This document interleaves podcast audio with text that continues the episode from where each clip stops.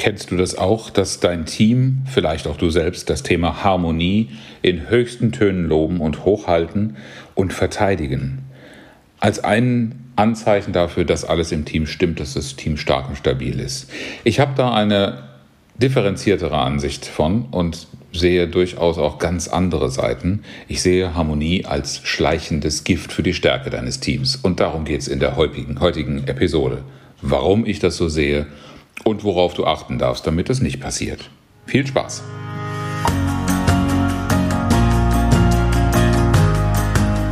Herzlich willkommen zu Führen im Team, deinem Podcast für Führungskultur und gute Teamzusammenarbeit.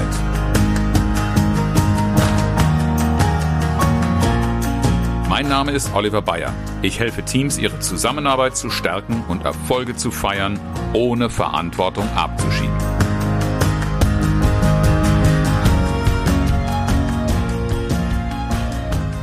Harmonie heißt für die meisten in unserem Team, ist alles in Ordnung.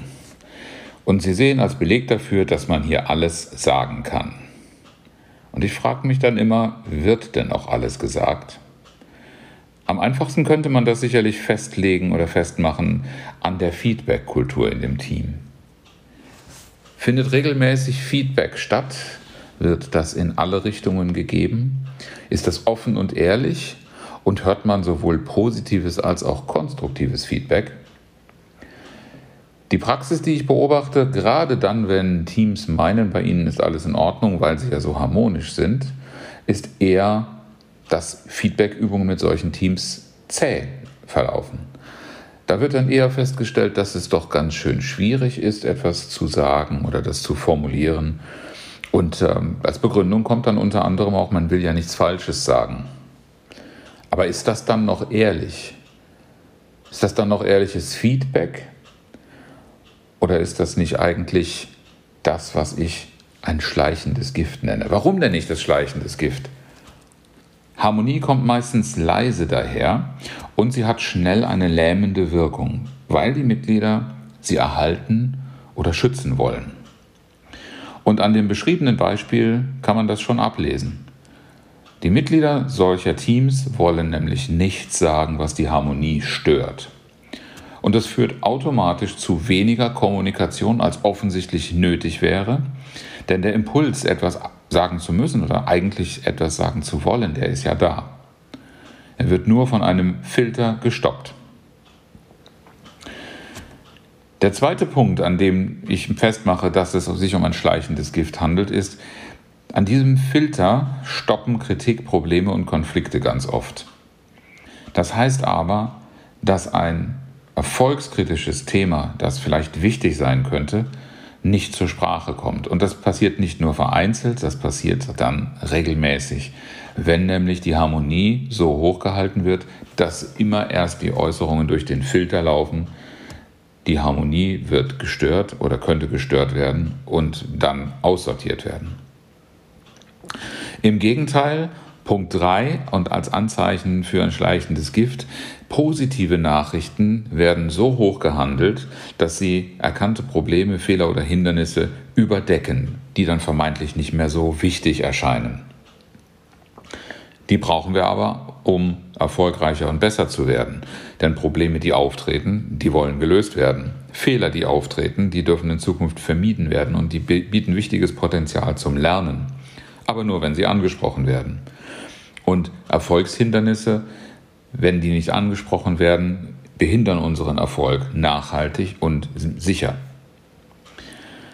Das vierte Merkmal, warum ich Harmonie für ein schleichendes Gift halte, gerade auch für leistungsstarke Teams, das ist das Thema Kreativität und Innovation. Diese Themen können sich nämlich nicht ungehindert entfalten, weil sie Veränderungen mit sich bringen weil die Ideen, die da geäußert werden, auch sehr erschreckend sein können, unsinnig erscheinen und gerne bekämpft werden. Und zwar schon im Ansatz. Und das ist, was Kreativität und Innovation ganz massiv behindert. Eine ganz bestimmte Form von Denken. Ich habe in diesem Podcast ja auch schon darüber gesprochen, was eine gute Kreativitätskultur braucht. Und das heißt vor allen Dingen eine ungehinderte Entfaltung von Ideen. Ideen müssen in kreativen Phasen ungefiltert geäußert werden können und gesammelt werden können, damit aus einer Menge von Ideen dann die besten rausgesucht werden können. Aber in einer allzu harmoniesüchtigen Kultur passieren solche offenen und vielleicht provokativen, provokativen Äußerungen nicht. Provokation kann eine sehr, sehr wirksame Kreativtechnik sein, aber nur, wenn wir sie zulassen. Und fünf, der fünfte Punkt, das fünfte Merkmal, warum ich Harmonie für ein schleichendes Gift für die Leistungsfähigkeit deines Teams halte, das ist, dass sich leicht eine Art Unehrlichkeit entwickelt.